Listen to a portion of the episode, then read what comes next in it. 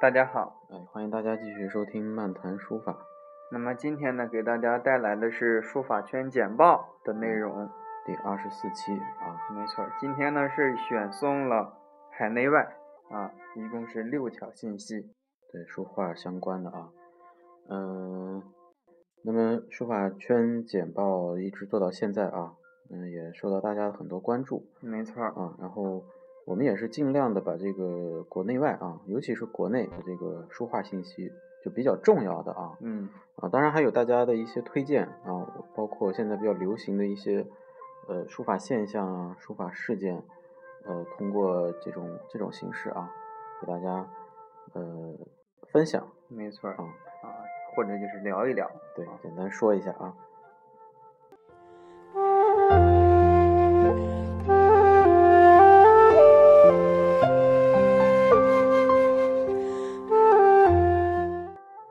第一条消息呢是来自我们的广东省的广州市嗯，啊，是上马杀贼，下马赋诗啊，这八啊个字儿其实说的就是一个人啊，孙中山。对，啊后世是对他有这种评价的啊。那么这八个字儿呢也是非常形象啊。孙中山先生呢，不光是这个啊，跟黄进一起能领导一系列的这个事件啊嗯，斗争，而且呢，这个写的一手好字啊。你包括这个顺我者昌怎么着啊？不对啊，顺之者昌啊。对，很多很多。其实孙孙中山留下的这个字还是比较多的。啊，挺多的啊，不少见，可以说啊，大家应该不算是陌生。他的这个字的风格就是，呃，简单的讲就是魏碑、啊，没楷书嗯错儿啊，嗯，就是这种感觉，啊还是比较厚重的、啊，比较厚重，哎，比较厚重。那么，孙中山与同盟会志式书画艺术展，那么在五月十八号啊就已经展出了啊，嗯咱们选录的时间啊比较靠后。那么这个展期呢，一直持续到了十月九号，也就是将近小半年儿啊，这都是啊。那么是展期呢，为期是五个多月，地点是在广州的嗯，越秀区路湖路十三号文化科普园内广州艺术博物院啊，一定记清楚了，是广州艺术博物院啊，是这样的一个展出。对，嗯，这期呃，他他的这个呃展出的作者是除了孙中山以外，还有一些其他的同盟会成员嗯，啊，比如说呃廖仲恺啊、何香凝啊，啊包括邱逢甲，啊、章太炎、王一婷没啊错，这些都是大家耳熟能详的人物了啊。对，因为就是这个书画艺术展啊，嗯，在以前跟我们现在不一样了，就是你这个历史人物的书画，有时候不能按照我们现在理解的书法或者绘画的标没准去错儿，去评啊价。像这种展览，说白了就是慕名而去，没错儿，就是你看看得冲着人，哎，看看啊这个历史人物他的他的这个呃字画的艺术表没现，错儿，你看他的书法风然后貌看上，看他是什么。其实见字如见人嘛，对是吧？，没错儿，哎叫见字如物嘛。对，啊、你真正是冲着书法技巧上呀、表现形式上呀，这个其实倒你还真的不如看个古代展去更有价值。对，没有必要，对，啊因为没就有是必很要多人说，哎，那个谁谁谁写的不太好啊什么的，啊啊，这个就这儿没有问题那儿有必要问题褒贬了，真这的、啊个就是，嗯，不是这个角度，这个角度其实并不，并不值得啊，并没不值错得儿，去就欣是赏冲着人去啊，啊。就从这个角度来讲，你也是能感受到一些东西的没错儿啊，不不一定是愉悦的，啊，还是能够体会到一些东西的、啊哎，因为这种历史感，它给你带来的那种感触，它不仅仅用愉悦来表达，是吧？没错儿嗯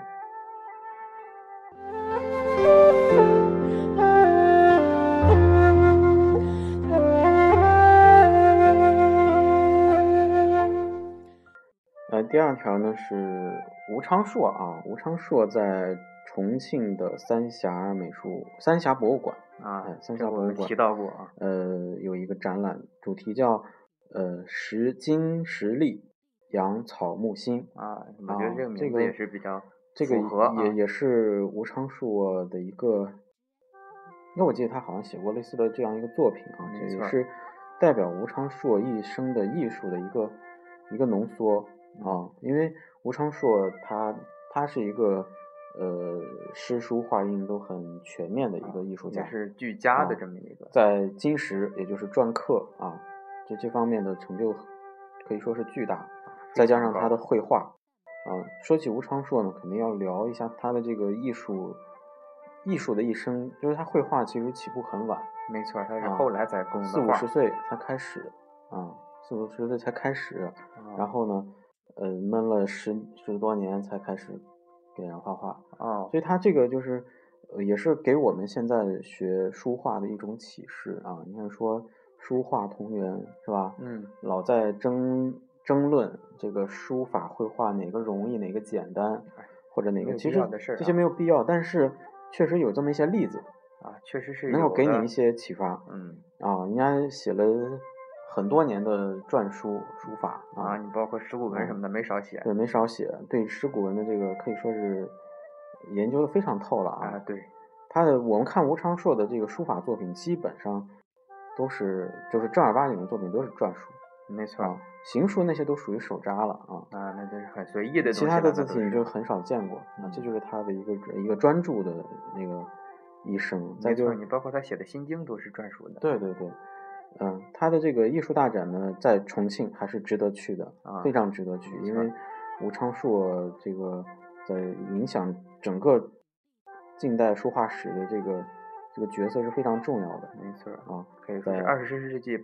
啊迈不过去的这么一个人物，对那这个展览到十月七号，正好对十一期间呢呃，可就以结去束一了下啊。在重庆的三峡博物馆，因为重庆的朋友也很多，啊，嗯、大家一定要去看啊，一定没要去错看。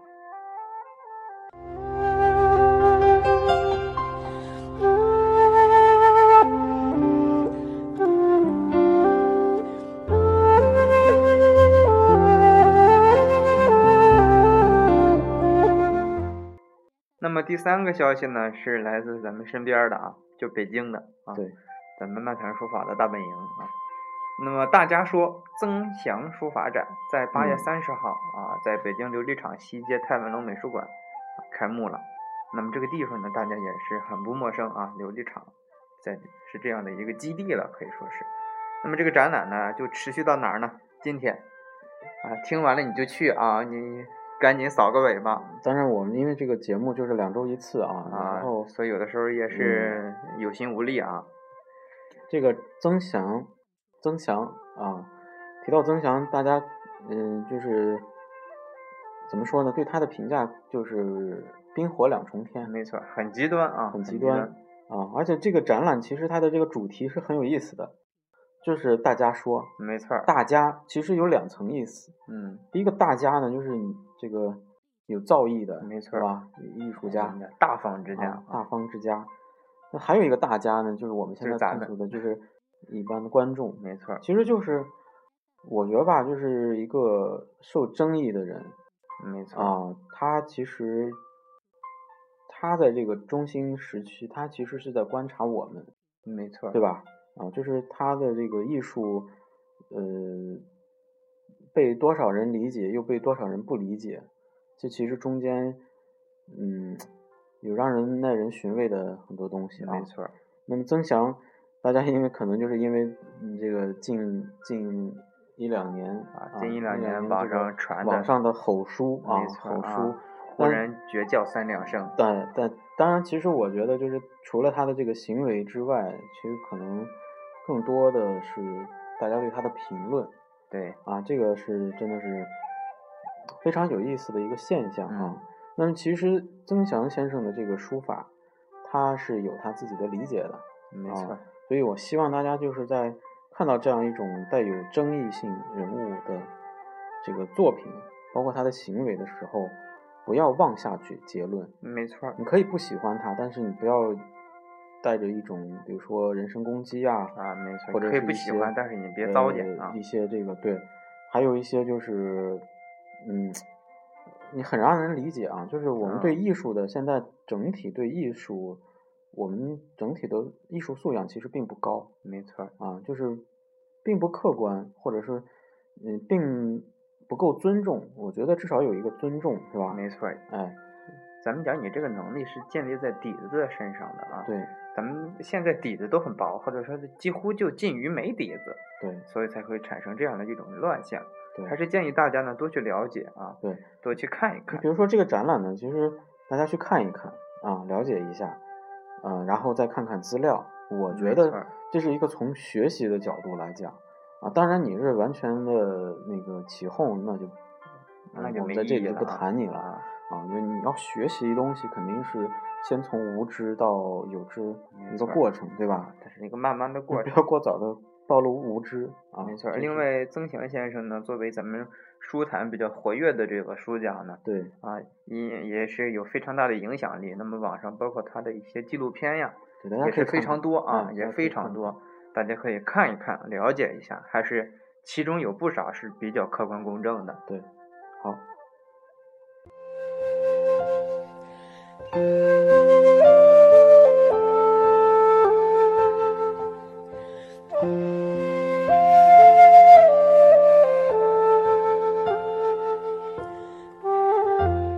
好，那么下面这条消息呢，其实听起来比较伤感啊，就是，呃，因为大家都知道，在北京故宫嗯，呃，应该是持续了很多年的一没错个历代书画的一个巡回展，啊，轮着展，啊，展了一波又一波，就是把故很多宫年了都。比较经典的书画类的作品，啊，分批展出来。没错儿，那呃但是呢，今年的九月六号，也就是后天开始，一直到十月二十六号，是故宫历代书画展的一个一个收尾展。没错儿，一个告别啊展。也就是说，我们以后可能看不到这种系列的展了。嗯，但是它可能换形啊式但啊，可大能家不会要换灰一心嗯些。呃别的方式或没者错是儿别的主题，但是像这种历代书画展的这种形式，我们可能这是最后一期了。啊，没啊没错儿，所以我们看到这个消息的时候，确实会有一点伤感，因嗯为有点惋惜啊。可能我们以后还会看到这些作品，但是我没们错儿对一但是个它可能会出现在比如说宋代展、唐代展啊，对传统的这种主题，你要持续了那么多年，哎，嗯突然不展了，会有一些遗憾啊啊还。是有点不所以舍啊。所以这期呢，一定大家去啊抽时间看一看没错儿，这看个一展看期也是不短啊，啊。不短，嗯、一共有十五十天天啊，五十天左右，那就还是在这个故宫博物院的武英殿啊啊老，也地就方是啊老地方，哎，大家呃相关的信息啊，展出的作品大家上网搜一搜，没啊错儿啊，提包括前杜牧的、苏轼的都有啊。哎，提前做做功课啊，我觉得像看古代书画展，一定要提前做做功课，没错儿，你哪怕知道哪些人啊，对至于作品本身你了解的少也没关系，但是你知道哪些人，没错儿，像这种嗯精品展有价值的东西，你一定要做好的功课，带着目对的去。啊对啊对对，带着放大镜是吧？没错儿，尽量不要拍照，因为你没有意义，是吧？你嗯拍它干啥？网上有的是高清的啊。对，没有意义，就是证明自己去了，这个其实意义不大，嗯，在门口拍一张照片就可以了。啊，啊就，这差不是多得了从。对书画文物的保护的角度来讲，我觉得嗯这是体现一个一个观众的素质没素错养儿，是基啊，不最是基本说的素养嘛其实从从这个书画展品来讲，不是说它不能拍，而是说你不能开闪光灯嗯，啊。那故宫之所以不让拍，就是防止你不知道这些情况对对对。啊。假如说我们的素可质都能你提无升，心之举，但是确实会带来一些不好对的对影对响。是的。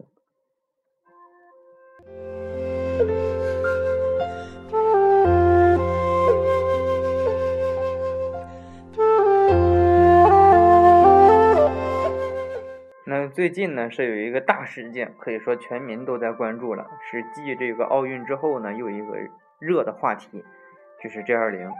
对，啊。那么这个在这个期间呢，或者它之前呢，这个钱江晚报在萧山国际机场就竖了一个书法墙和书法嗯塔楼，对，这个比较新鲜啊。对，也是展现了咱们独特的一种文化。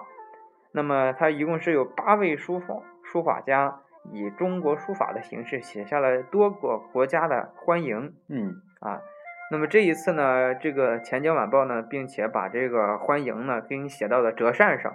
送嗯给这些来来的这个外国客人啊。对，这种形式非常好，非常传统。没错又，非常现代，因为这个书法的这个表达，就是它现在就是跟这个国际的这种艺术形式都有一些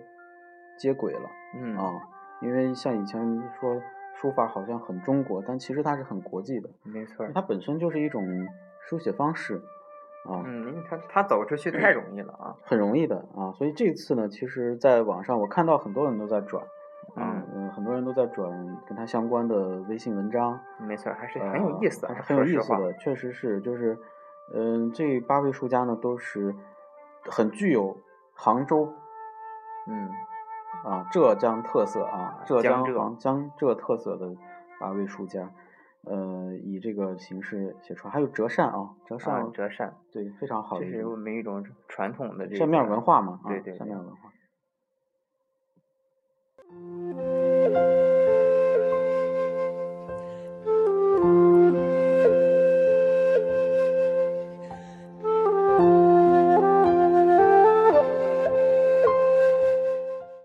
好，最后一条消息呢，其实是应该是已经结束了啊，但嗯没是错，已经过去在了。德国的柏林啊，有一个什么呢？要主题很很有意思啊，嗯，叫大字书法国际展，德国特展，然后有一个集联合国官员书法邀请展。没错，这名字五十来字儿啊，就是这个，我我们其实一直在讲中国书法在历史发展过程中，它有这个官本位的特色，是吧？嗯没错儿，哎官本位特色，啊但其实你放到今天，我们差不多我们依然有，但我们可能不提这个了。但是嗯 联合国还在有这种形式，没然后很错有儿意思。啊，还在搞啊，对这个背后呢，其实有有有这么几个组织啊，主要就是上海书法家协会嗯，啊，上海书法家协会，呃，因为上海书法家协会在这个这个书法界当中，它的这个影响力也是很大的啊。没就错比如说周志高先生啊，啊，像我们熟悉的很多这个呃书法类的杂志啊，这个包括字帖啊，其实跟上海这个这个地方有有很大的关系没啊。错上海书画出版社啊，这这都这是些很很值得说的啊。虽然这个上海是一个很摩登的一个城市啊，对，但是因人为家我底们子有不时薄候啊会会容易什么把这个传统和现代割开，对立，嗯但其实你看日本是吧？啊，对你，看上海，上海很现代，但其实它很也很传统，对，人家底子人不家一也点儿很都不传薄统啊对，，那么这次的这个展览，它的内容叫大字，就是写大字， 哎就比如说我们常见的这种形式，就四个字啊啊这种形式。仨字儿啊，什么精气神儿什么啊，淡泊明志啊、嗯德润生啊这种积善，呃，什么宁静致远、啊说白了就是好好词儿哐好哐词给儿你堆过来哎拉倒对了啊这种形式也是日常生活中常见的，啊，那挂在家里也是比较多的啊，速度快是吧？啊也有深意啊，当然，当然也有进入俗套的感觉啊。嗯、就这么回事儿呗那么这次 我们刚才也强调了，就是联合国是吧？啊，除联了合国官员啊，也有不少大这个家官熟员知肯的定人物啊比如说潘老啊，啊，潘金文先生 潘老对，因为潘老在潘基文先生在写这个写书法，其实是全球都知道。没错，也而且不少他年了啊他，有一个华人书法老师，这啊个书法老师，呃，我我还看过他的一个讲座啊，啊叫周斌啊，没周错斌。那么就是在这个展览当中，其实就有这么一个一些信息啊，啊给大家传递一下，因为在海外的这些书画类交流，其实是非常引人注目的。嗯没啊错，，它不像是值得关注的，不像大陆这么多的书画展那么平常。啊没就是错，你这个他对可能半年也就那么一回啊，对对对，所以大家在在海外的时候，如果有有这种形式的话，肯定要多多去看一看、啊。没错，还是觉得咱们这个海外的书法交流应该多一点啊。对我们今天呢，把这个消息说过了，说说到这儿呢，就是汇总一下。没错儿，啊，已经成为已为已经成为一个没有时效性的一条消息。没错儿，就是你大餐吃多了，吃点咸菜吧。对啊，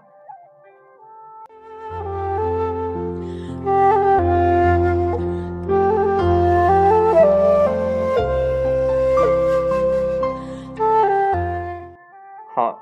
这就是这一期咱们书法权简报的所有内容。感好谢大家的收听，啊，欢迎下期再见。下期再见。